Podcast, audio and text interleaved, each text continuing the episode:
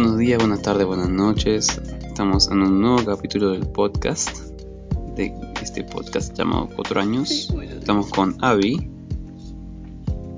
Hola, son las 4 de la mañana. bueno, ahí te vas a acostumbrar. 4.36 para ser más exacto. Te vas a acostumbrar de... Yo, yo me levantaba a las 5, así que bueno. Eh, Sí, como bueno. para seguir con la costumbre, eh, ¿qué estuviste escuchando o viendo de, en cuanto al arte del cine o de la música esta semana? Estuve escuchando mucho el último álbum de Haim, que es una banda de chicas. Solamente son tres hermanas. ujú. Imagínate laburar con tus hermanos. No, gracias. Y lo que estamos haciendo. Em, em, bueno, laburar. Eh, estuve escuchando mucho. Está bueno. Es, o sea, las letras son como muy romanticonas, muy. mm, pero también tienen algo de tipo female power, cosas así. Em, y viendo. Bueno, acá empezó la segunda cuarentena. Entonces estoy teniendo un poco más de tiempo libre porque, bueno, si bien estoy trabajando, como que... Limitaron mm, las horas. Al mismo tiempo... mm, No limitaron las horas, pero en el trabajo puedo, no sé, por ejemplo, escuchar un podcast o ver algo mientras estoy en el trabajo porque no hay mucho para hacer. Y tampoco va gente. Claro. Eh, ah, dije estoy viendo, no, pero en realidad estoy escuchando, estoy escuchando de nuevo el podcast de Edo y Fran hablan de amistad, que es un podcast muy interesante porque es sobre amistad en la vida adulta. O sea, ese podcast lo hicieron al mismo tiempo que escribían un libro eh, sobre amistad en el mundo adulto, Mm. porque ellos alegan que no hay muchos libros sobre cómo hacer amigos siendo adulto, lo cual es cierto. Sí, no, Porque es completamente distinto. Que yo de sepa, no- no he visto. Un niño. Cuando sos niño o sos adolescente es completamente distinto. Entonces, está bueno, la verdad que abarca muchos temas. Y además ellos también em, son es una pareja chilena sí. que ahora está viviendo en Nueva York, pero este podcast es de hace, no sé, 3, 4 años. Em, y en ese entonces estaban viviendo creo que en Londres. Em, Ah, es la, la ilustradora. también hablan. Ujú.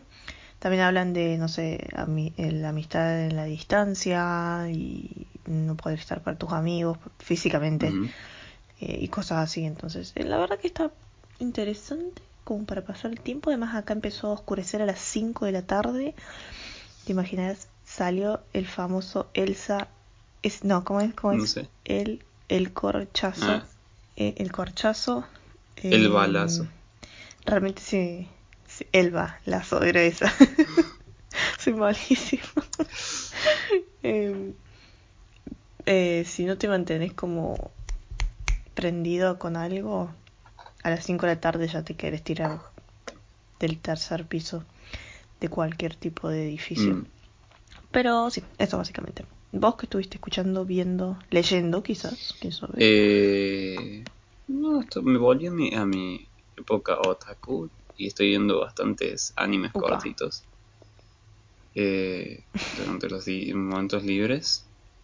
Así que en cuanto a arte eso, y en películas también estoy descargando un montón y estoy viendo un montón.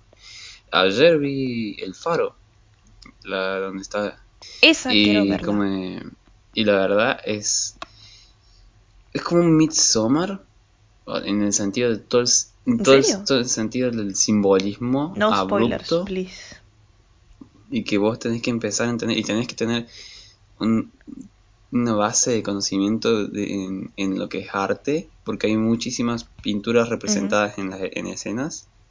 Eh, Mm. y eso está muy bueno eh, también te, te deja no es un, un final abierto pero toda la historia en sí es abierta ocurren tantas cosas que uno sabe qué es lo real qué es lo falso que se le imagina a uno que se le imagina el otro y que termina siendo verdad. Y cualquier teoría que puedas pensar eh, puede ser verdad porque todas tienen exactamente la misma validad cuando te pones a compararlas y eso está bastante bueno Mm. Como y dura una hora y cuarenta es bastante Wow. cortita la película ¿Qué? ¿En Sí. serio? Pensé que era más No. larga. Y Wow. es bastante rápida de ritmo, tenés que seguir el ritmo porque lo perdés fácil. Y hay, hay escenas que sí son bastante fuertes, no en el sentido de, de, de escenas de adultos o, o demasiada sangre o cosas así. No, es como de que tenés estómago para ver ciertas escenas. You can count me in. Bueno, no se relaciona con mucho lo- el- la película que hablé No, no tiene nada que con el tema que queremos tratar hoy. Pero igual lo introduzco porque bueno, hay que meterlo de alguna manera. Eh, hoy queremos hablar de, Sí. la, de la brecha de género. Eh, no sé si querés decir algo antes de empezar. Como Sí, odio los el- con N. Eh, no, mentira. Eh, No, no sé. La verdad que eh, tenía miedo de este capítulo porque tenía miedo de que nos quedáramos cortos primero y segundo de que de no, no sé, no decir muchas cosas. No, no, sé. yo creo que nos vamos, Vamos a ver cómo nos sale. terminamos explayando de más, como siempre hacemos. Eh, Yendo nada a la mierda. Quiero decir que hay temas en los que vos insistís que hagamos. Como. va- vamos a ponerlos básicamente los temas serios. son los que vos insistís. Y los temas estúpidos son los que yo insisto. eh, Como. No sé. el balance. Sí, el, el- el El yin y de. el yang. Claro, claro. Por lo menos vos traes los temas importantes. Y creo que una buena manera de arrancar con el tema es dar como una definición cada uno de, de lo que sería para uno la brecha de género.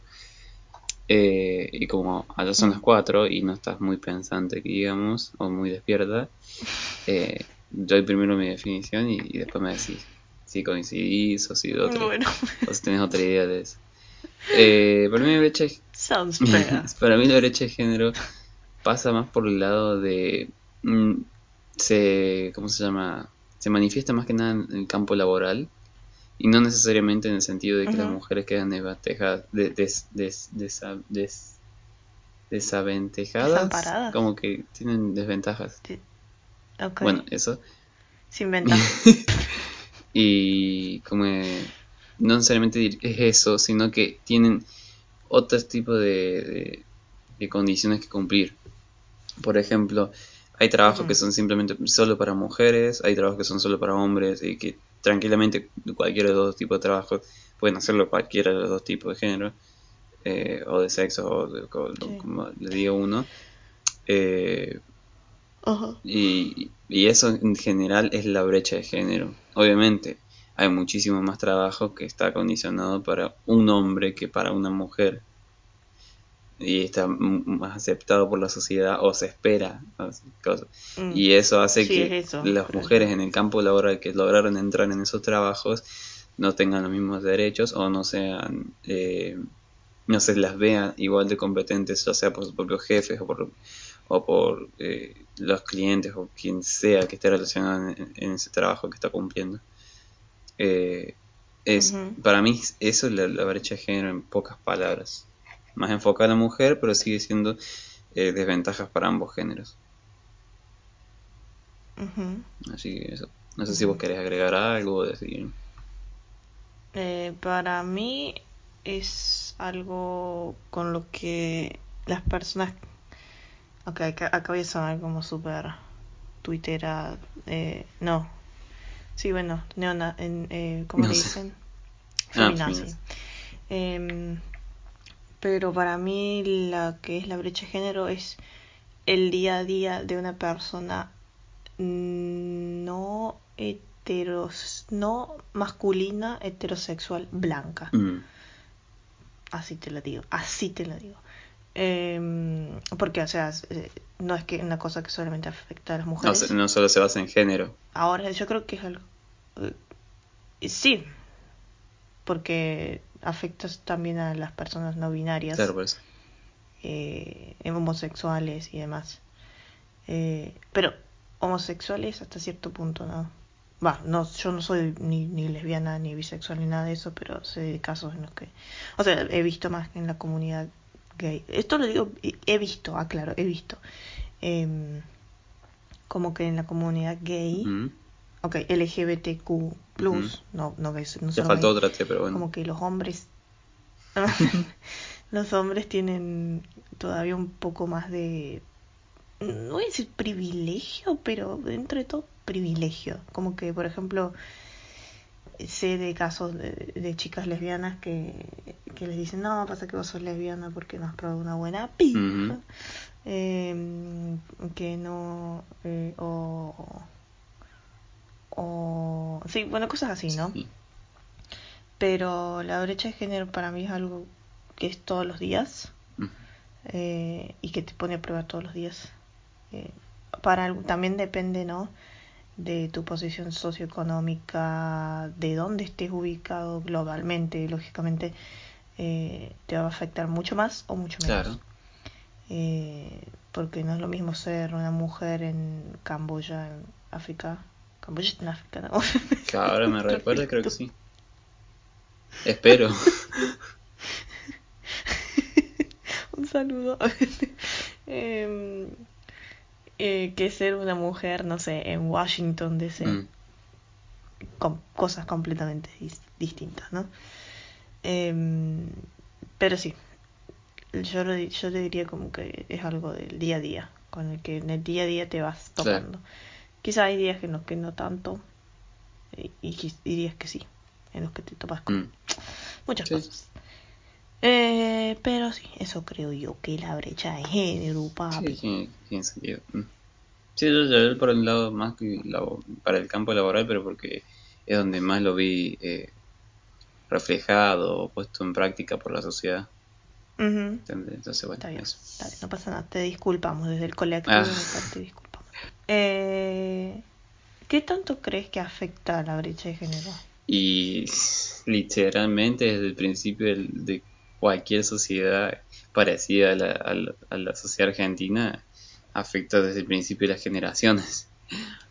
Eh, porque la brecha de género es lo que va, el machismo se apoya en la brecha de género, no, al revés, La brecha de género eh, se ve como eh, alimentada por el machismo de la sociedad para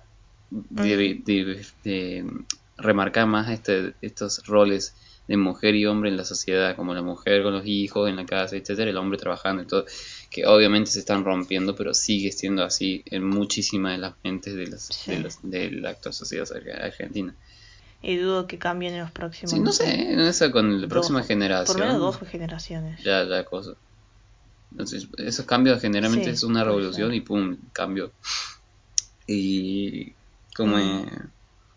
Así que sí, o afecta, incluso cuando cambien esos ideales y todo, estos ideales, que decir, eh, va a seguir afectando el planeta.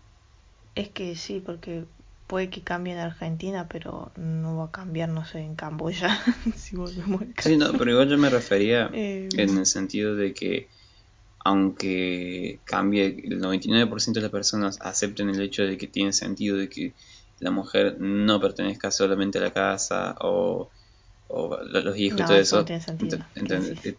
Por eso te digo, eh, aunque el 99%, de la gente piense eso, siempre va a haber un, grupo de gente que piense eso y ese grupo de gente va a ser lo que permanezca, lo que eh, arrastre toda la ideología de antes. Por eso dije que es como que vas, aunque se genere este cambio abrupto que se debería generar en algún futuro, eh, va a seguir afectando a la sociedad. Y eso, y más que nada, porque los grupos esos que no quieren cambiar, que están cómodos con esta modalidad de mujer eh, ama de casa y hombre trabajador, o, como fuente de, ingresos y de alimentos para la familia, son de la clase alta o son de la clase política. Sí, son los grupos de poder los que a los que les conviene que las cosas sigan así, lógicamente. Claro, exactamente. Entonces, al tener poder, no quieren cambiar, no van a cambiar y no y si tienen poder no les va a hacer cambiar nadie, a menos que sea alguien con más poder. Pero bueno. Y eso, o sea, mientras más mujeres ingresen al los grupos de poder, o sea, por ejemplo, poner algo simple a no sé, a hacer SEO en mm. alguna empresa que venda electrodomésticos, que empiece a cambiar cosas pequeñas como, no sé, las publicidades. Creo yo que ahí vas. Ahí como que van a empezar a cambiar las cosas. ¿Vos? ¿Cómo- ¿Qué tanto crees que afecta? Em, sí, también creo que afecta al día a día. Em, de nuevo, depende, depende de tu posición socioeconómica, depende en dónde te encontres geográficamente, el- la cantidad de educación que hayas recibido, eh, depende de muchas cosas. Sí. Yo como mujer, ah, por lo menos viviendo acá en Alemania ahora, eh, no siento que me afecte tanto porque... eh, a ver, o sea, me afecta en el sentido de que, lógicamente, si vuelvo a las 3 de la mañana Sí. a, a estar a mi casa, todavía tengo miedo. Si bien he vuelto a las 3 de la mañana, 4 o 5 de la mañana sola en tren, nunca me pasó nada, nunca me he perseguido, nunca me ha hablado nadie. Eso es algo súper loco. Porque cuando vine es como, es como que realmente es, es, es loco pensar que, que nadie tiene derecho a gritarte algo cuando caminas por la Mm. calle. Claro, Eh, cuando es una normalidad. Claro, cuando, o sea, cuando en Argentina vivís con eso todos los días, o sea, es, es más, es te sentís que tuviste un día fantástico si alguien no te gritó en la calle. Eh, así sea verano, invierno y estés tapada hasta el ojete de ropa, alguien te va a gritar algo. Entonces, venir acá para mí fue súper loco, porque la el primer año estaba viviendo cerca de, están construyendo un edificio a la vuelta de donde vivía. Y cada vez que salía tenía que pasar por frente a ese edificio. Y me acuerdo que las primeras veces era como, uy, tengo que pasar por enfrente del edificio, me van a gritar cosas. Eh, entonces como que una ya acostumbrada toda su vida, 25 años, de lo mismo. No, 24. Sí, 24. Mm. de mi- de lo mismo. Em, como que dije, bueno, yo lo, ya está. Esto yo ya lo he vivido. Y lo he vivido peor porque en Argentina siempre es peor, ¿no? Eh, y cuando pasé la primera vez, nadie me gritó nada. Nadie dijo nada. Nadie, nadie emitió sonido. Y- Y yo dije como, bueno, quizás tuve suerte. Pero pasé la segunda, la tercera, la cuarta, la quinta, la sexta y nadie decía nada, nadie gritaba nada. Eh, entonces, eh, son cosas que son muy chicas, pero que cuando sos mujer y venís de, bueno, lamentablemente Latinoamérica tiene unos números horribles en cuanto a femicidios Sí. y a violencia de género y a acoso callejero y demás. Entonces, cuando venís de ese ámbito en el que es normal que un tipo te apoye en el colectivo, que te griten, que te persigan, y caes acá, que puedes volverte a las 3 de la mañana en tren sin que ninguna persona, porque realmente nadie, ni siquiera la gente de la calle que vive en la calle, te persiguen ni te hacen ningún comentario ni nada, es como súper loco. Entonces cuando, de hecho hubo un, como un punto en, en el que casi me vuelvo a Argentina, porque todo estaba muy mal, todo estaba muy loco, qué sé yo. Eh, cuando fue, porque justo fue cuando empezó la pandemia y todo Ujú. demás. Eh, una de las principales razones, ok, sí, voy a volver a Argentina y no voy a tener trabajo, pero al mismo tiempo voy a volver a Argentina y no quiero sacrificar de nuevo mi salud psicológica. No quiero dejar esta, esta seguridad, por así decirlo, ¿no? Porque obviamente también hay inseguridad, tranquilidad, claro, de poder hacer cosas que son normales y que Básicas. realmente son cosas que caminar por la calle, ¿me entiendes? Eh, para volver y, que me que me griten cosas y que me persigan y que ah, o ¿quién se creía que era tipo "Ah, me persigan por la calle porque es muy bella. Eh, no bueno pero igual esa es otra cosa no bueno eso es algo que tenemos muy interiorizado por ejemplo que el hecho de que que si te esto es algo que mi tía decía no bueno pero si te gritan en la calle es porque te sos muy linda no no tía me entendés es como que por más que seas fea, por más que seas lo que seas, te van a gritar. Eh, Cuando sos mujer. Sí. Eh, pero de nuevo, depende de donde estés, eh, afecta mucho. Claro. Em, al punto de, no sé si te acordás vos cuando yo volví de trabajar a la noche que vos o nuestro querido padre tenía Sí. que ir a buscarme a, a la parada del, del colectivo. Sí, Eh, porque, o sea, era muy peligroso que yo volviera, inclusive una cuadra y media, ¿no? Hacerla Sí. sola siendo mujer es una locura, es, es muy peligroso. Eh, y acá tener la libertad de realmente poder... Ay, sueno como esos que se van del país. Ay, todo mejor afuera, querido. No, no, no, Argentina inviable. Pero es que realmente son cosas que te choquean cuando, cuando estás acostumbrado a eso todo el tiempo y de repente venís y, y- y no pasa. Es como que inclusive te parece raro. Decir, como, "Mm, quizás estoy teniendo suerte. Pero no, no sucede porque cada uno está en la suya Sí, y nadie se molesta si vas mostrando el culo en, en short porque hace calor y efectivamente se te da la gana mostrar el culo en short eh, nadie te dice nada.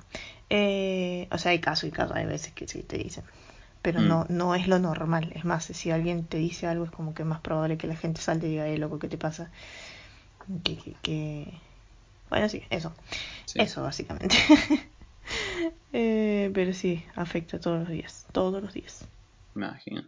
Y vos a ver, eh, vos crees que, que las creencias que se manejan hoy en día, tipo, o más bien las que, se, las que viviste en Argentina, eh, se parecían al, o eran iguales a las que tuviste en tu crianza de niño?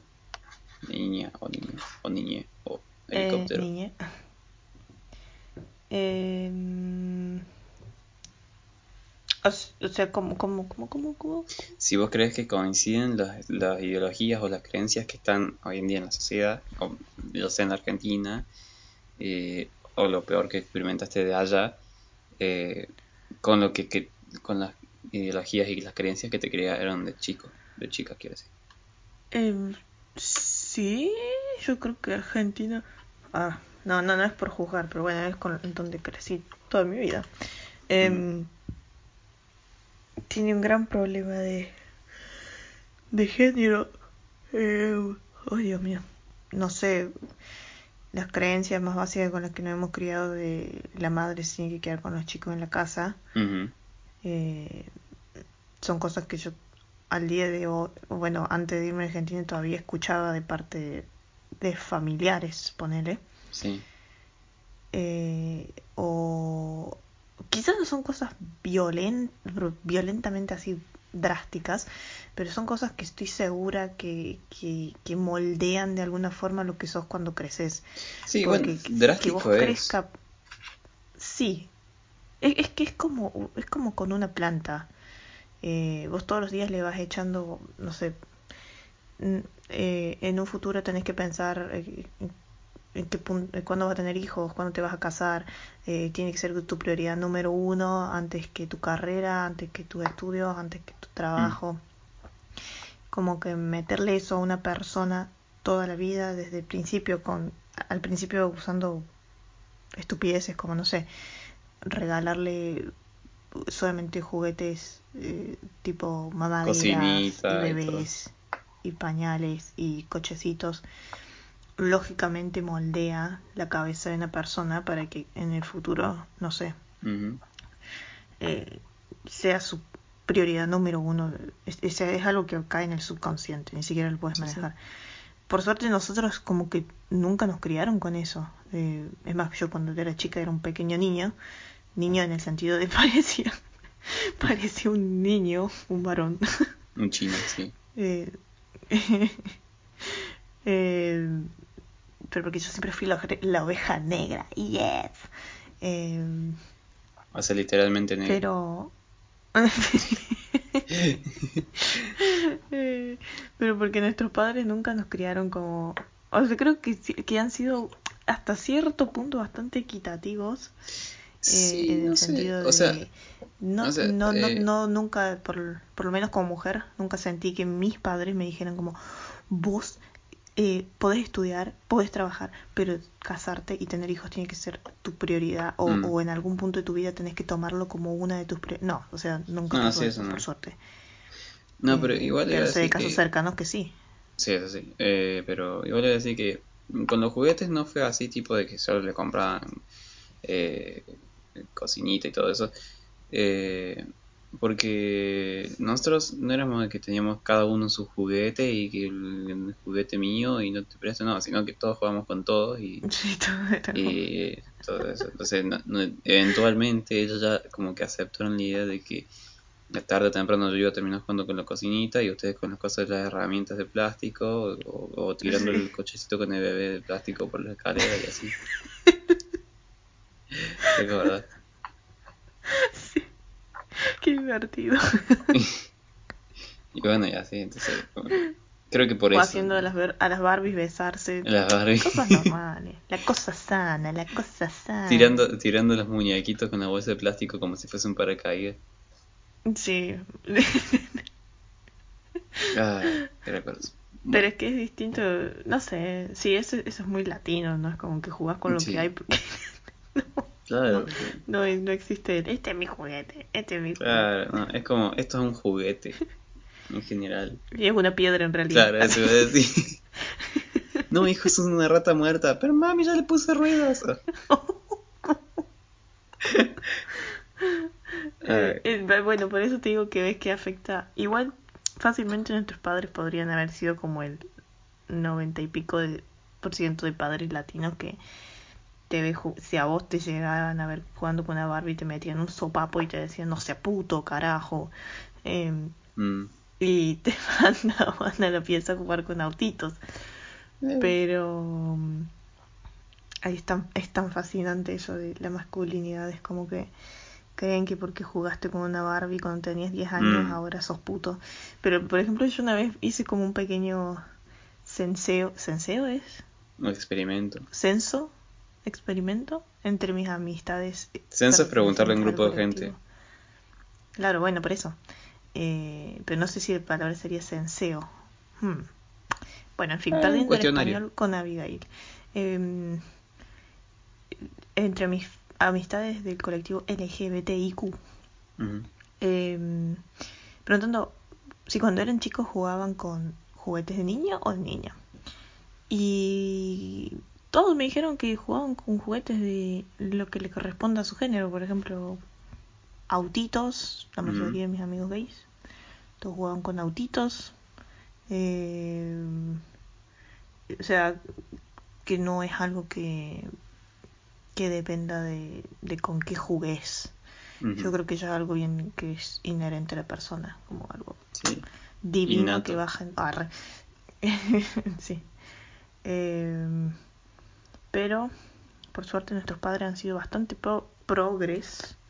Sí, eh, eh, obviamente hubieron momentos ahí que... Mm, les voy a sacar la amarilla. Arre. Ah. se ponía a cuestionar. Se ponía a cuestionar cómo habían ido. No. Em, hay cosas que. Lo que pasa es que creo ahí yo que, que es más por el ámbito familiar. Que, ok, en la privacidad sí eh, hacemos todos todo, todos levantan la mesa, todos lavan los platos, pero calculo yo también, pienso poniéndome en los zapatos de mis padres o de mi madre, por ejemplo, que si ves que todas tus hermanas le traen la comida a, tu a su marido, ponen la mesa, se ponen a cocinar mientras los maridos están mirando, literalmente mirando cómo la carne se asa, no haciendo nada más. Eh, no, pero Gunate, no puede criticarme eso. Se rasca la panza, este Esto también es otro tema fantástico porque, de hecho, si pensás en el asado, es bastante machista. Es, es, una, es una tradición bastante machista de Argentina, el tema del asado. tipo, mm. todos los hombres afuera tomando vino y bien, literalmente, 10 tipos mirando cómo la carne se asa. Sí, en esa típica postura, en la típica postura de tirar la panza para adelante, arquear la espalda y pues así como de, ah. Tomar vino, comer morcilla con pan y mientras las mujeres están adentro con todos los chicos, porque a todos los niños los mandan adentro con las mujeres, mientras preparan las ensaladas, ponen la mesa, cambian pañales, dan la leche. Y, y, si, y, si, lo mandan a los chicos afuera, el de los otros, eh, no me mandas los chicos, que estamos con los tipos acá. Sí, que estamos haciendo el asado. es una cultura muy machista. Sí. como la de los gauchos. Yo voy a insistir toda mi vida que Ay, la sí. cultura de los gauchos es lo más machista que hay en el mundo. Y Period. Eh, pero sí, volviendo. Va, Eh, no sé, eh, igual los musulmanes. Ah, por favor, por favor. Eh, debe ser muy difícil eh, y, eh, caer en intentar como no sé si intentar la palabra es decir intentar ser progre pero que ver eso y que tu marido no lo haga o que las cosas no sean así debe llevar a muchas discusiones y por ahí para evitar discusiones y no bueno prefiero que sí que hacerlo y ya, ya está Sí, sí. Eh, Sí, pero- sí, como que intenta emular la, la, la actitud de los padres. Claro, sí, porque justamente para evitar discusiones, porque, no sé, después te pueden decir cosas y por ahí vas a decir, no, mira, hoy tuve un día de mierda, no tengo ganas de que me Claro. nada, sí. lo cual es completamente comprensible. No, qué comprensible. Acá se, acá estamos en Argentina, acá se arma bardo, ¿qué? Acá no te atienden en, en el, en el ANSES, te armas bardo, te prende fuego, ahí nomás. Frente a tacho de basura, agitando las Claro, rejas, así, bien una a los simios. ventana. Agarras con, eh, la, ¿Por la mar- con una ¿Por punta qué tu marido la- se está sirviendo solo la comida? La puta madre, no entiendo qué está pasando. ¿Por qué tu marido está poniendo la mesa? ¿Qué pasa? ¿Qué es puto? Em, es puto. Ah, como el- bueno, hay un, hay un sketch de Capuzoto que es muy bueno. ah, la, Eh, mi hija. De mi hijo es mi hija, Mi es puto, ¿no? Sí, Mi hija es puto. Sí. Es muy bueno. Te tocó Em, bocina. Baj, cágate, baja- bájalo, cae la trompada. Pero papá. A su. Claro, ¿qué vas a hacer si sos? Eh, bueno, ¿cuál- eh, ¿vos cuáles son las creencias con las que crees que te criaste o te criaste efectivamente? Mm, yo creo que con la que me crié, que me acuerdo más ahora, era la de que como yo era el varón, me mandaban a un colegio técnico. Que Eso sí, eso sí, eso siempre ha sido como la, la diferencia más... marcada. eh, sí, Sí, como... No, es que él Que- es varón, tiene que ir a un colegio Claro. técnico. claro. ¿Dónde está la lógica, Mary? Mary, Ujú. where's the logic? Sí, no, yo creo que hubiese sido, vos hubiese rendido muchísimo más que en mi colegio, en la que yo. Mm, no sé, la verdad, te digo que... Porque, o sea, yo literalmente en primer año me llevé las 12 materias y las 12 las saqué en, di- en diciembre. Así que, Pero porque soy un vago de mierda, básicamente. no, eh, es porque me tardaba en llegar la información al cerebro, pero bueno. Eh, ¿Cómo es? Y pero, o sea, eh, quería hacer Es hincapié, porque sos hombre. Es porque sos sos un inútil de mierda. Se quería hacer hincapié en que, claro, tengo el cerebro en entrepierna por eso. Ah, eh, Exactamente, muchas gracias. Muchas gracias. Así termina. Bueno, muchas gracias por escucharnos. Eh, quería hacer hincapié en que me, nos criaron, nos criaron en general, porque también se lo decían a ustedes esto de que como yo era varón, bla, bla, bla, eh, nos criaron con esas ideologías, pero nosotros no las seguimos. sí, Que Es como, es que creo que es como algo muy particular en la generación no, esta que, o sea, la nuestra, la- los no los influencers iba a decir, no, los millennials, eh, los influencers, cualquiera. y son, son millennials también, bueno. Eh, pero sí, y no, que me afecten hoy en día, la verdad que no. Es muy, eh, ah, la otra vez me puse a, a- cuando- en una de mis tantas crisis, eh, me puse a- recalcular, tipo, qué cosas me quedaron de la infancia que me educaron. Creo que lo que más me marcó es que me enseñaran a, a mirar a ambos lados para cruzar la calle, pero porque mi mamá me agarraba de la nuca con las uñas y me llevaba así como si fuese un, un pollo de- desplumado. Y me, y me hacía con giraba a la izquierda, giraba a la derecha y cruzábamos. No me soltaba la nuca. Y, y ni siquiera, porque hoy en día también que, que casi siempre miro a la izquierda y me olvido de, de mirar a la derecha o, o viceversa. Y Por- ¿Viste ese- ese- esa cuenta de Twitter? ¿Por qué los hombres viven menos? sí. Bueno, algo así. Eh, Exactamente, solo mira para la izquierda. Y bueno, como así que... Ah, y a ver, como para seguir el pie, ¿alguna experiencia remarcable, pero recontra remarcable que, Con la con mucha de la brecha de género? Que vos digas, tengo que decir esto, Em, aparte de que tenés que decir que sos gay de una vez ya, ¿Que soy qué? Que sos gay de una vez, o sea, Rocío, ya te, te encontré todas las revistas de para ti mojadas en el, en el placar. Ah, Para ti, ni siquiera para teens, era para ti. O sea, con viejas. sí. Eh, no. Eh. Em, yo estoy segura que en mi vida pasada he sido un pequeño niño que hacía tap y estudiaba comedia musical. Como el, este, Muy gay. El, el de la, el de la película eh, que estudiaba ballet. Cl- Claro, Bi- Billy Elliot. Billy Eso. Billy Elliot. Eh, pero igual, no, para, para, para, porque ahí la pifiaste feo. La, idea de Billy Elliot es que un niño puede estudiar ballet y seguir siendo un niño heterosexual. Varón. No, yo sé, pero vos dijiste como un niño que, estu- que bailaba que bailaba tap. Por sí, eso que, dije. que le- estudiaba tap y, estu- y, y, y estudiaba comedia musical y era y bueno, como, sí, ¿cómo en se ningún llamaba momento este impliqué que no era cosa. Este personaje de Glee, que era mi favorito, siempre fue mi favorito. De hecho, de hecho cuando yo empecé a ver Glee, mi primer crush, ah, esa palabra es re Sí, no, no. de TikTok, crush, eh, lo tuve con, con él eh, y dos episodios más tarde era gay. Eh, decepción amorosa número uno. Eh, Ah, número dos.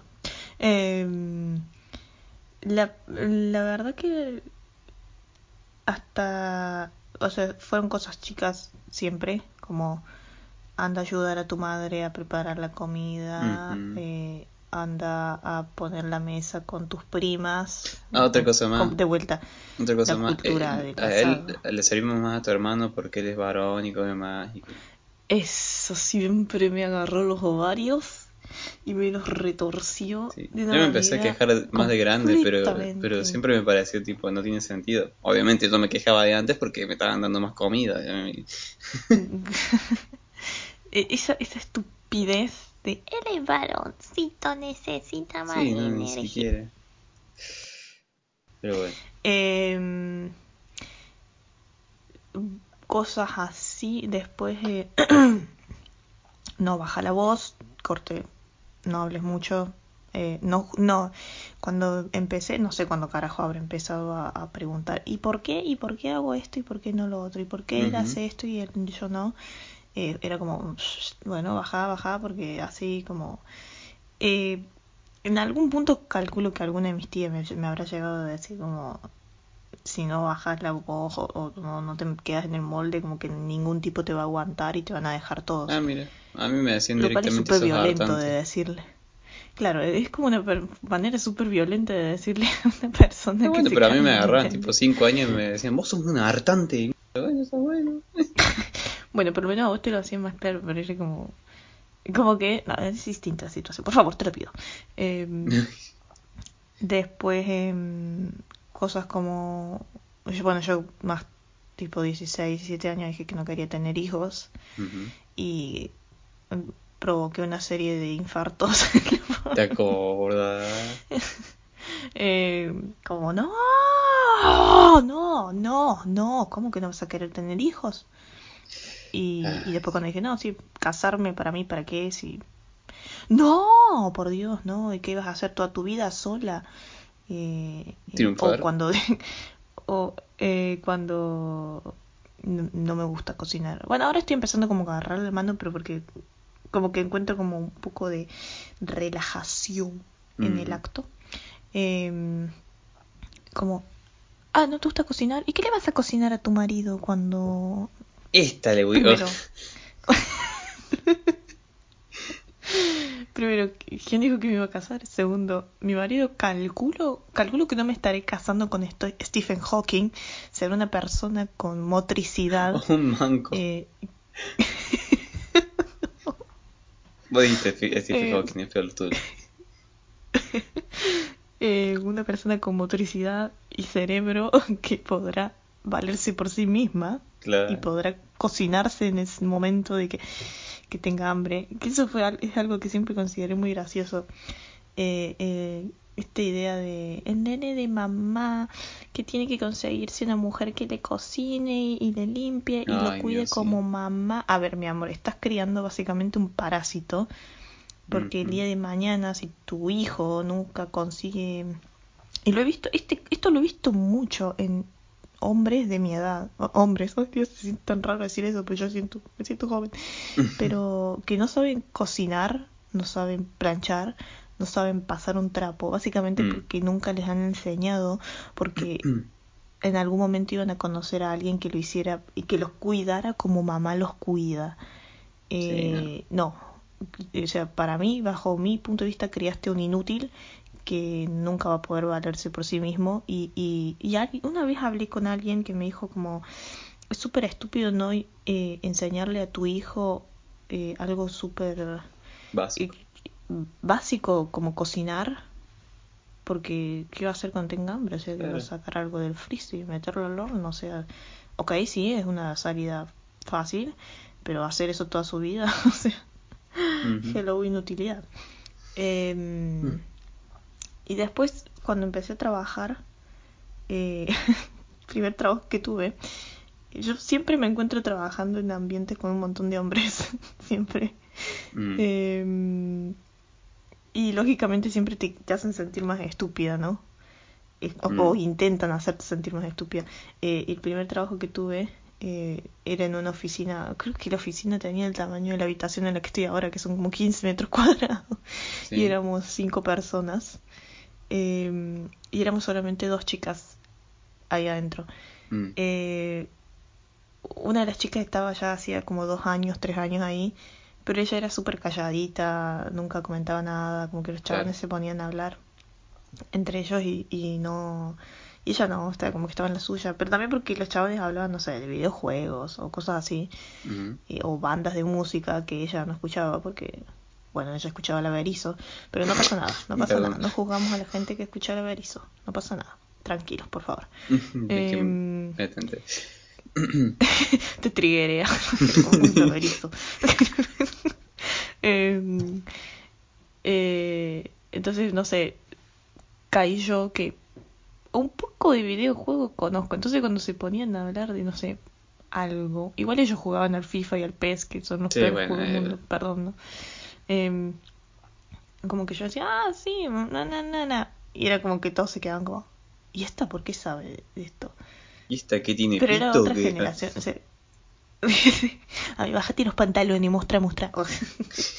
Em, y, y escuché, en esa oficina he escuchado cada comentario que vos decís como, papá, como, eh, el comentario tipo, y bueno, si le digo una cachetada, debe ser porque un poco se lo merecía. Ah, o- qué hijo de. eh, hay que ver qué hizo para que, qué sé yo, y esta, justo cuando empecé a trabajar en esa oficina fue cuando empezaron todas las marchas de Ni Una Menos y de, de apoyo, de como de pedir más por el aborto y demás. Entonces los comentarios que salían de ahí todos los días, oh, oh, oh, oh. Me Em, imagino. Hubo una vez que me quedé sin decir nada, pero debería haber dicho algo. Teníamos una compañera que estaba embarazada, pero trabajaba en la oficina al lado. Eh, y todavía no sabía el género de su hija. Claro. Y no sé, no le había salido una cuenta o algo así, súper, o sea, es súper tonto, que voy a decir, no te, ¿por qué te vas a reír de eso? Es súper Sí. estúpido. Pero eh, la persona con la que estaba trabajando ella se empezó a reír y ¿Eh? del otro, o sea, del otro lado se escuchaba y le preguntaron, ay, ¿qué pasó? ¿Qué sé yo? Y dice, ah, no, sí que esta hizo esta cuenta así, le salió así y era re. Era una, una, una falencia tonta, pero yo la entiendo porque yo hago falencias tontas más en matemática. Mm. Eh, y... Es que sos mujer. Oh. Gracias. Así concluimos el podcast.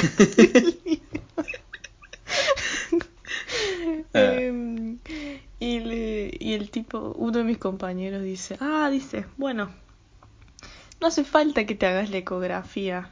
Ah, eh, no, no. Del, del el costo. Porque calculo que con las estupideces que estás haciendo ya sabrás que tenés una nena ahí adentro. Ah, amigo. Es una mujer O sea, o embarazada. sea, literalmente o sea, Hitler entró por la puerta y le dijo, eh, chabón, no. No da. es como...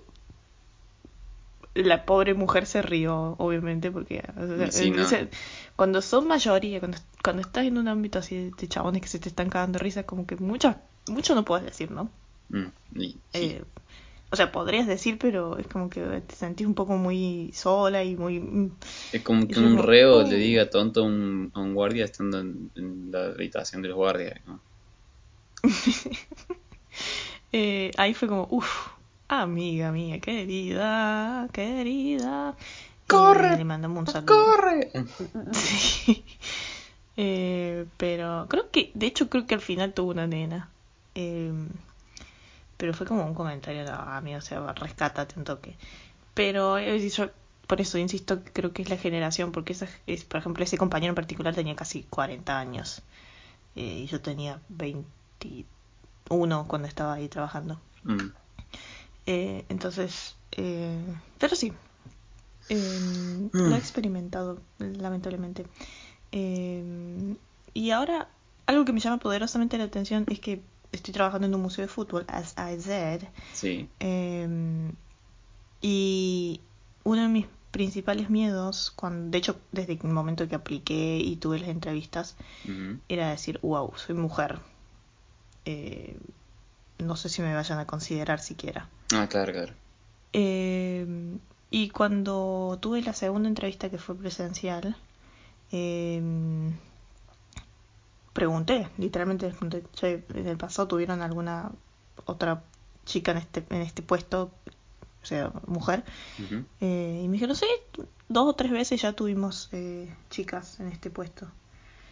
Eh, lo cual fue como, wow, o sea, bien, bárbaro. Sí, obvio, no rindieron porque no saben ni Eh. carajo de... Oh.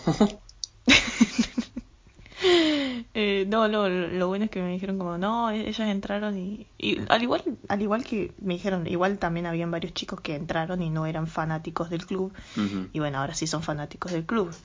Eh, Pecho frío, a ver. y, y si bien de nuevo me encuentro trabajando en un ambiente rodeado de hombres todo el tiempo, eh, nunca me he sentido como que me hayan hecho menos o, o que me hayan tratado de tonta o, o no, vos sos mujer, ¿qué carajo vas a saber? Mm. Eh, de hecho, en el, bueno, ahora eh, en el equipo hay un jugador argentino, entonces Sí. están siempre como que, ay, el jugador argentino, y qué sé yo, y qué pensás, y, y- y siempre que hay partido, como, ¿qué, qué pensás de tal partido? Y yo, wow, no puedo creer, esto se siente ser tratado como una igual. Mm. Eh, lo Eh. cual está bueno. Que vos tenés que Pero decir sí. Messi y listo. Oh. Claro, y se resoluciona, se soluciona. Ay, tengo una... Esto lo voy a guardar por siempre en mi corazón. Eh, pero hace unas semanas eh, estaba yo trabajando y mi jefe estaba teniendo una charla con un señor, un señor grande. Habrá tenido cerca de 80 años. Ah, dos, me contaste. Y yo no tenía idea de quién era, era como, "Mm, bueno, está ahí. Como, él generalmente, al ser el director del museo, es como que tiene charlas, como, Mm, o, mm. eh, no, ¿cuál es la palabra? No es charlas, eh, reuniones con, con gente, entonces siempre está ahí. Eh, y cuando, bueno, chao, qué sé yo, eh, no me acuerdo ahora el nombre del tipo. Igual no le, no lo llamaban por el nombre, lo llamaban por un apodo. Eh, ¿Fiorel cuando le decían? me dice... ¿Cómo? ¿Fiorero? No. sí, sí, sí. Cuando se estaba yendo me dice, bueno, chao, qué sé yo. Y me hizo una broma como, ah, ¿dónde está tu máscara? Eh, no, acá está, le dije yo, qué sé yo. Y mi jefe aprovechó y nos presentó. Y dijo, ah, bueno, él es Dragoslov. Ese nombre lo amé. Dragoslov. Dragoslov, Eh, hijo de Dragoslain. Sí, o sea, imagínate llamarte Dragoslov, amigo, amigo. Eh, ah, qué sé yo, y bueno, y, y dijo, ah, sí, ella es la, eh, está trabajando hace dos meses, ella es de Argentina, y el señor todo, ¡Oh, de Argentina, no lo puedo creer. Nosotros jugamos eh, con, contra Argentina con... Él era de eh, Yugoslavia. Mm. Eh, Mm. Dijo, sí, Yugoslavia jugó contra Argentina en el la, la, la, la, la, no sé qué año era. Eh, y no sé qué, y este y que lo otro, y, y, y qué sé yo. Ah, le digo yo, ay, qué miró, no, no sabía, qué sé yo. Y, y yo leo el diario Olé, me dijo el señor. Y yo, oh, por Dios, el diario Olé. Sí, sí, sí. Y cuando se iba me dijo, Messi, Messi, así súper tierno. Y yo, "Mm, señor, adópteme, por favor. Después me enteré que el señor este fue entrenador del club de la Eintracht Ah. y entrenador del Manchester City también. Eh, y en los 80 fue así como, 70, 80 fue como una figura así súper, wow, badass, eh, entrenador así súper. Eh, fue, fue como una historia súper graciosa, así, the best of both worlds. Mm. Eh, pero sí, eso quería contar nada más, que me pareció una historia conmovedora, nada más. Imagino. Ahora quiero saber si vos experimentaste en primera persona la brecha de género. Eh, sí, bueno, en trabajos donde no he podido aplicar porque, porque me considero hombre y como me... ¿Te consideras hombre? Mm, Tal Ay. vez... Ah. ¿Qué pasó? Eh, como también en trabajos donde sí puedo aplicar, pero porque justamente me considero hombre o soy hombre ante la sociedad y como trabajo como pelotudo, como, repartir eh, revistas y todo eso. Ahí, por ejemplo, cuando, cuando estaba con repartir, repartir las revistas, había barrios donde había muchos perros y la jefa que nos, nos daba las revistas y nos decía de qué barrio teníamos que hacer, no mandaba a las chicas a esos barrios que tenían muchos perros, o sea, no tenían un sentido. Y, y, y bueno, ya. Son, son como cosas. Además, eh, No sabía eso. Sí, Fue y- estúpido porque y como es el, en la gran B de acá de Altagracia, eh, hay algunos casos en donde hay mujeres que tienen menos paga que los hombres que tienen eh, incluso menos eh, antigüedad y puestos más bajos. Sí, eso es cierto. Y Pero bueno, ¿qué se puede esperar de la gran B? Sí, ¿no? Pero bueno, sí, es un... es Lo mismo pasa con, el, por ejemplo, cuando están buscando cajeras. Eh, si sos mujer, por lo general dice que, que, que, que solamente aceptan hombres porque si sos mujer, Te embarazas. bueno, eso es algo, claro, te- corres el riesgo de que te embaraces, lo cual, wow. O sea, tener Como un útero ya un te riesgo. Eh, Claro, tener un útero ya inmediatamente te hace una persona que queda embarazada, ¿viste? Sí. Inevitablemente vas a quedar embarazada porque tenés un útero. Quieren hacer los los grandes empresarios, ¿no? queriendo, eh, eh, ¿cómo se llama? Tomar mujeres y los ya tienen un almacén. Sí. Bueno, pero son cosas así como súper de pueblo. A mí se me hace súper de pueblo eso, porque si vas a Buenos Aires, Bueno. no sé si pasaría. Pero bueno. Em, Eh, ¿y vos cómo crees que- que podrías arreglar todo esto de esta, hay que matar a todos los hombres. pandemia está, cosa? Bueno, eh, obviamente sin La aplicar pandemia. genocidio. ¿Cómo, cómo, cómo, cómo puedo arreglar la pandemia? La pandemia de la brecha de género. Hashtag quédate en casa, arre. Sí, si sos hombre, quédate en casa. Hashtag guardate Gil. ah. Estuvo muy bueno. Ñeri. Entonces vos qué, qué, pensás que... Em, A ver, no, lo, lo eh, pongamos así, que- tipo, vos tenés el control total de la sociedad. ¿Qué es lo Uf, primero que uh. qué es lo, qué es lo primero que cambiarías en la sociedad? ¿A qué sector? Eh, ¿Qué eh, servicio público cambiarías? ¿Qué servicio básico cambiarías? Para que se genere Mm. el cambio para cerrar esa brecha de género. Creo que la primero que haría sería un buen plan de eh, ESI, Ujú, porque si bien la educación sexual no es todo, eh, también es un componente que hace a, a, a cuán...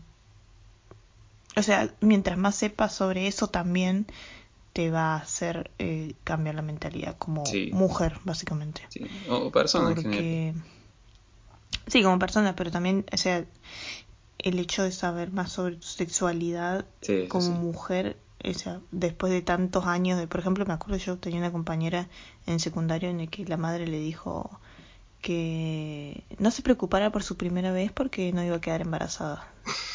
Nunca, no había chance. Eh, o que teniendo relaciones durante el... Eh, ¿Cómo se dice? ¿Cuánto teniendo tu... Oh, fuck, soy mujer y no sé cómo mierda se dice. Eh, tu regla. ¿Tu regla? Ay, suena re latina, de mexicana, Sí, traducciones. ¿no? es como que Em, periodo. Si le, prendes una velita a San la muerte tampoco. ¿eh?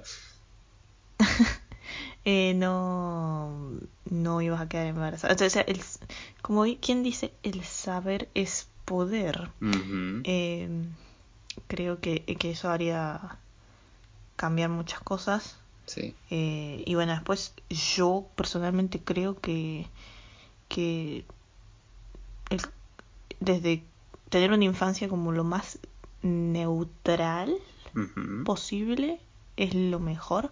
No digo que a ver que todo sea blanco para que los chicos no, no- el autito o la Barbie blanco, no, sino que darle la posibilidad a los niños de elegir con qué jugar y a qué jugar. Claro. Eh, no que porque sé muchos casos de chicos que es triste porque que a los 5 años te saquen de un sopapo un una Barbie y te digan que no es para que jugues vos, con, o sea, siendo varón, eh, es súper violento y son cosas que quedan en el inconsciente y Menos mal que te acordás. Oh, Quizá la que te daba el sopapo y te sacaba la Barbie era yo. no seguramente. La, la, la Eh. estas que tenían con los ojos así re grandes. que- Las Bratz. Yo nunca tuve Las Bratz. Sí, había una, tenías una, me acuerdo. No, era una Barbie. No era una Bratz. Pero esa Barbie era como de las nuevas generaciones. Bueno, en fin. Bueno, Em, eh, porque una vez que están más grandes es como un poco más difícil cambiarlo. Pero al mismo Sí. tiempo, al mismo tiempo, eh, personalmente voy a traer el ejemplo de nuestro padre, con el cual yo he tenido discusiones muy fuertes sobre género, muy fuertes.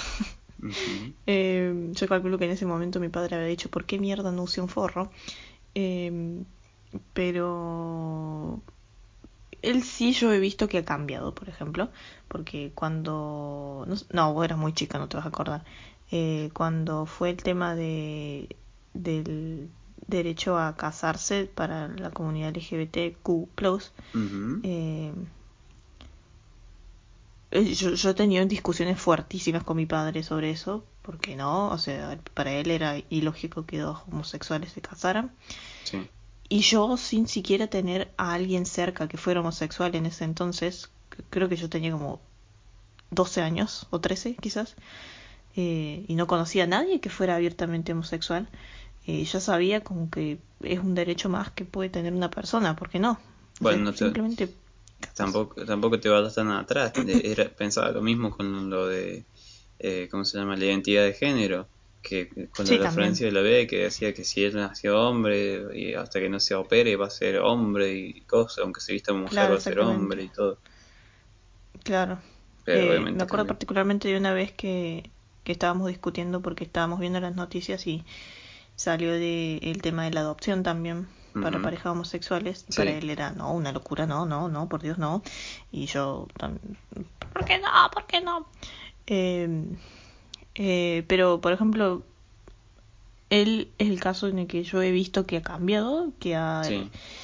se ha adaptado a, la- a lo nuevo, porque es, es básicamente eso, o sea, la sociedad va a ir avanzando, Claro. depende de vos si te adaptas y lo aceptas y, y- o te quedas en el no por siempre, que hay casos también, lógicamente muy cercanos, tenemos casos muy cercanos Sí. de, eh, de, de- de- de no adaptarse, pero pero obviamente cuando una persona es más grande y ya pasó toda la mayoría de su vida en, en otra realidad es más difícil cambiarlo. No. Eh, pero No, eh, creo porque- que si se empieza bueno. de chico, mejor.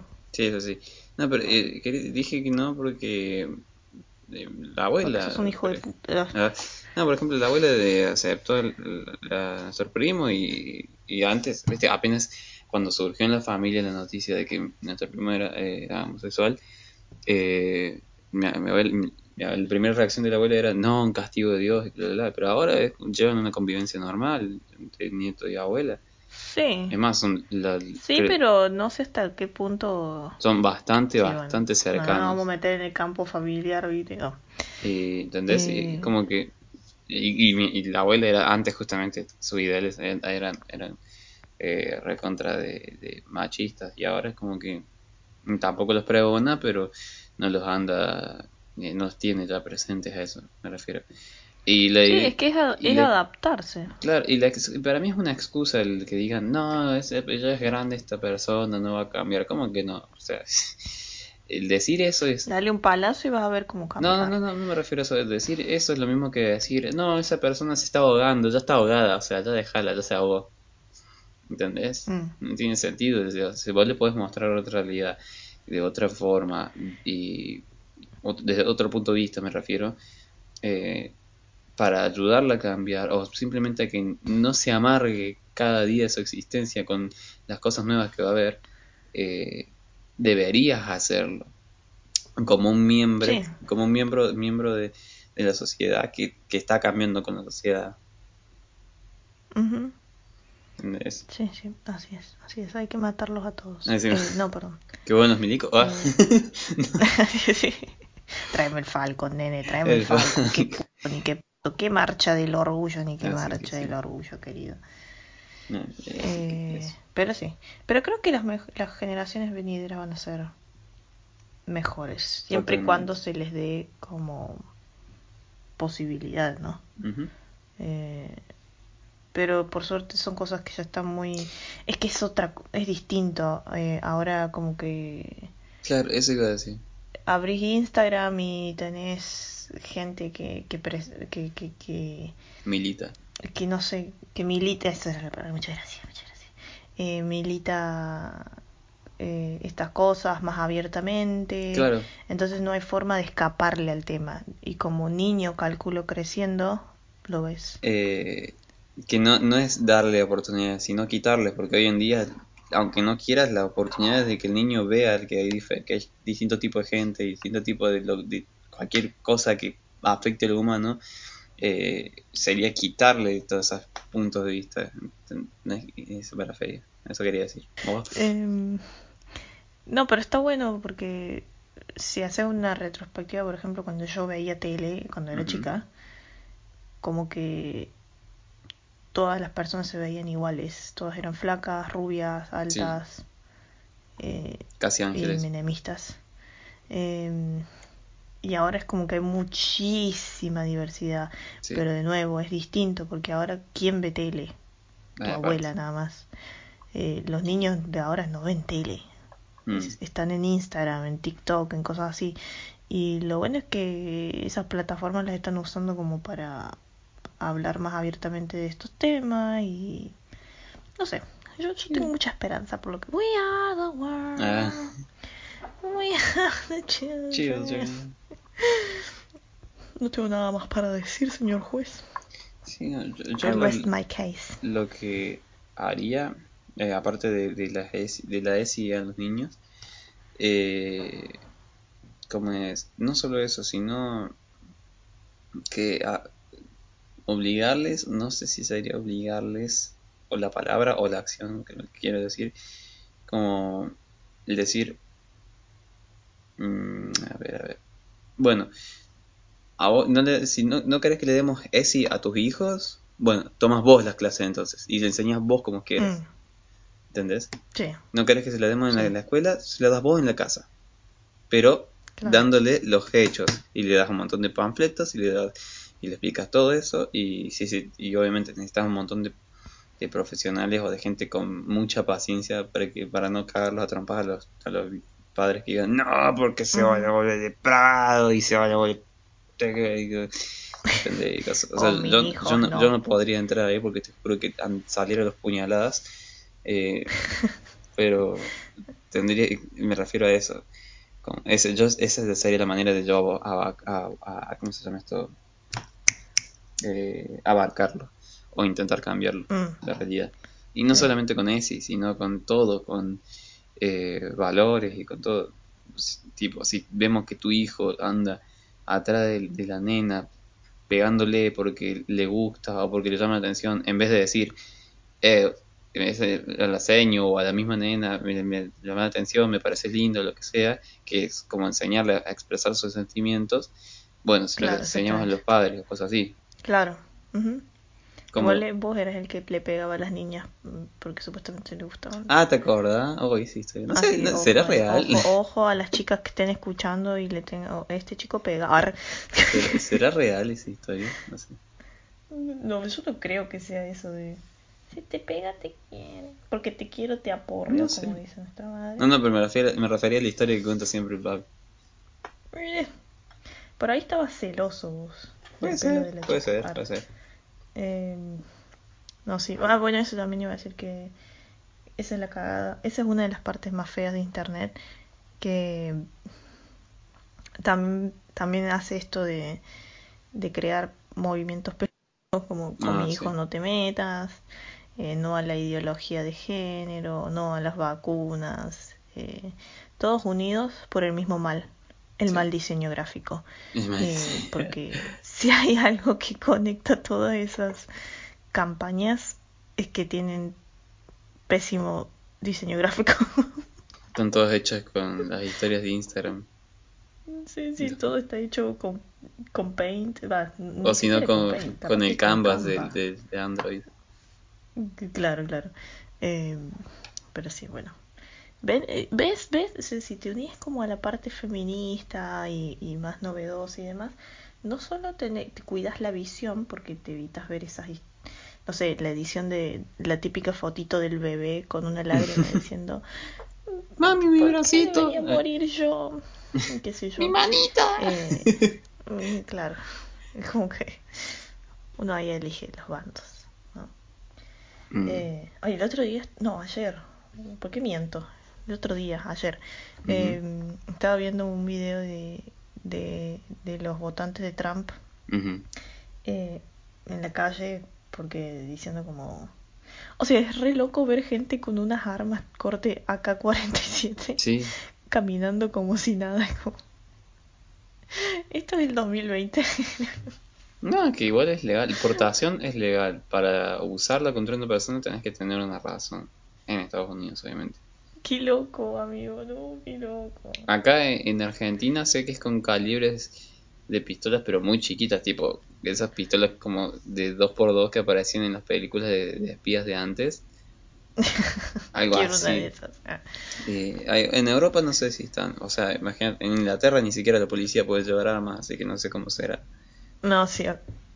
Ah, querido, que- viste, acá esto. eh, Voy a tirar el típico comentario de argentino menemista. Acá, pa- acá es otra cosa. No, no, no. Bueno, pero podés llevar un Acá es espantabobos. completamente distinto. ¿Vamos? Un espantabobos puedes llevar, que es esa varilla que te hace chac, y se abre todo así. No, sí, bueno, acá no puedes llevar un arma, pero nunca sabes cuándo te va a agarrar un atentado. Y- Eh, así que, para considerarlo. O te van a aparecer pintadas de la esvástica en la estación de trenes cerca de tu casa. Bueno, ahí es cuando más, ra- Eh. más razón tenés que llevar una... sí. No, y no me refiero para es usar un- defensa personal, sino diciendo, mira, ese, ese, ese, ese es neonazi y lo caga trompada y nada más. Sí, sí. Mi, mi compañera de, de departamento, una de mis compañeras de departamento me contaba que eh, ahora el fin de semana hubo un- como una marcha de los anti cuarentena, básicamente, los ¿Del orgullo nazi? No, pero entre los entre los que entre los anti cuarentena se se colaron neonazis. Y sí, sí, son todos de derecha Eh. los anti-cuarentena. Claro, sí, lógicamente, por lo general, ¿no? Por lo general es así. Eh, y estuvieron causando disturbios y qué sé yo, y bueno. Obviamente 20.000 personas sin máscara, imagínate. Oh, sería Eh. hermoso, sería hermoso ver a, a gente de derecha protestando y que la policía los reprima a ellos por primera vez. Eh, no, eso es lo más gracioso, que no los reprimen. Eh, Bueno, saldría yo a bueno. Los agarro a mangueras. así. No sale agua de la manguera, los agarro de Eh. tigazo con la manguera. Esto es Latinoamérica. Eh, pero sí, eso es súper loco. Pero sí, bueno, eso, eso sería todo, creo yo. Así que sí. Bueno, No eh, que nos fuimos un poco mucho de tema. Sí, como siempre. Eh, nos gusta ventilar, se pueden disculpar. así que- Y bueno, es, eh, queríamos hablar de este tema porque es uno que habíamos ya pactado hace bastante y que no sé Sí. si lo y como supimos. dije ya, vos siempre sos el que trae los temas serios.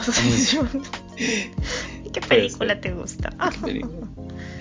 Eh, así que, bueno, queríamos tocarlo, queríamos hablarlo un poco, dar nuestras perspectivas, tirar unos cuantos chistes. Eh, Así que, bueno, yo solo quiero decir que, este, que, que, que, bueno, ha estado todo suave como caricia de camionero. Eh, así que, eso. Eh, ¿A vos cómo, cómo te podemos encontrar en Instagram? Em, en Instagram estoy como r.o.b.b.b, todas B largas. Y vos estás como querido. o pure con doble P guion bajo Muori. Así que bueno, eso fue el doceavo capítulo, creo, sí, 12 Eh, eh, del podcast. Y esperemos que lo hayan disfrutado, que lo hayan pasado lindo, que se hayan reído. Y Ahora eso. me voy a dormir de nuevo Sí, no. Así que eso. Hasta la próxima. Gracias por escuchar. Adiós.